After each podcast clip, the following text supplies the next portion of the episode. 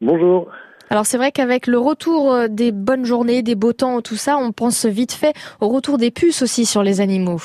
Oui, c'est ça, avec euh, le regain de chaleur, eh Mm. du coup, on commence à revoir euh, beaucoup de parasites euh, qui, qui émergent, et notamment les puces, hein, qui est quand même la cause de démangeaison numéro un chez les, chez les chiens et les chats.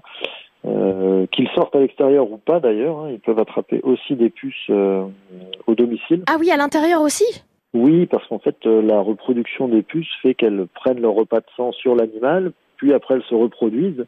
Et en fait, les œufs et les larves de puces euh, sont souvent dans le domicile. C'est-à-dire qu'on considère qu'une puce qui est sur le chien, euh, qu'il y a une puce sur le chien pour neuf puces qui sont euh, dans, dans l'environnement, donc à l'extérieur ou à la maison. Et les œufs et les larves sont assez résistants. Et donc du coup, effectivement, avec les beaux jours, ben, il y a éclosion des œufs, développement des larves, puis ça peut euh, donner lieu à des infestations importantes. Ah oui, donc même s'ils sortent pas, faut se méfier, en gros. Ça veut dire qu'il faut quand même pas... euh, Notamment les, les gens qui ont des, des, des vieux parquets, entre les lames de parquet, etc. C'est des, des très bons euh, lieux de stockage des œufs. Donc euh, des fois dans des vieilles maisons avec des grands parquets, etc. On a des infestations de puces qui sont, qui sont assez importantes. Donc méfiance, effectivement, si vous avez quand même des animaux à la maison, euh, ça n'empêche pas qu'il faut quand même prévenir, effectivement, ben, mieux vaut guérir, hein, c'est ça.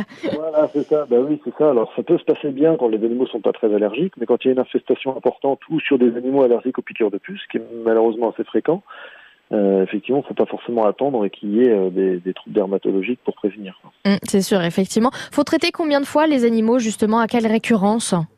Alors, en fait, ça dépend du mode d'action qu'on utilise. Il y a certains colliers antipuces euh, qui durent plusieurs mois, entre 6 et 8 mois. Donc, euh, pour des animaux peu sensibles ou qui sortent pas, ça peut être un bon moyen de prévention. Après, il existe d'autres systèmes, soit des comprimés qu'on peut donner tous les mois ou tous les trois mois.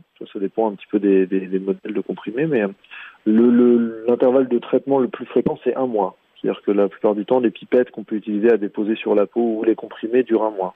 Oui, effectivement, oui, les petites pipettes qu'on met sur le cou des animaux, ouais. Hum. Exactement, c'est ça. Alors après, il faut il faut se méfier parce que des fois dans le commerce, on trouve des pipettes qui sont là avec euh, euh, du géraniol ou des extraits de plantes, etc. La plupart du temps, malheureusement, c'est pas très efficace. Alors c'est séduisant parce que ça semble plus bio et plus naturel, etc. Mais la plupart du temps, malheureusement, c'est pas très très efficace. Donc souvent, il faut quand même recourir à des insecticides. Après, il y a beaucoup beaucoup de types. hein. donc en fonction du, du chien, euh, du chat, de son poids, de ses problèmes dermato, etc. Et, les traitements sont, sont sont différemment conseillés. Quoi. D'accord, oui, donc effectivement, méfiance sur tous les plans pour le coup, qu'on soit à la maison ou euh, à l'appartement, ou et puis effectivement, en fonction euh, de nos animaux, faut bien, bien se méfier de tout ce qu'on peut récupérer. Bah, merci beaucoup pour ces bons conseils, Antoine. Je vous en prie.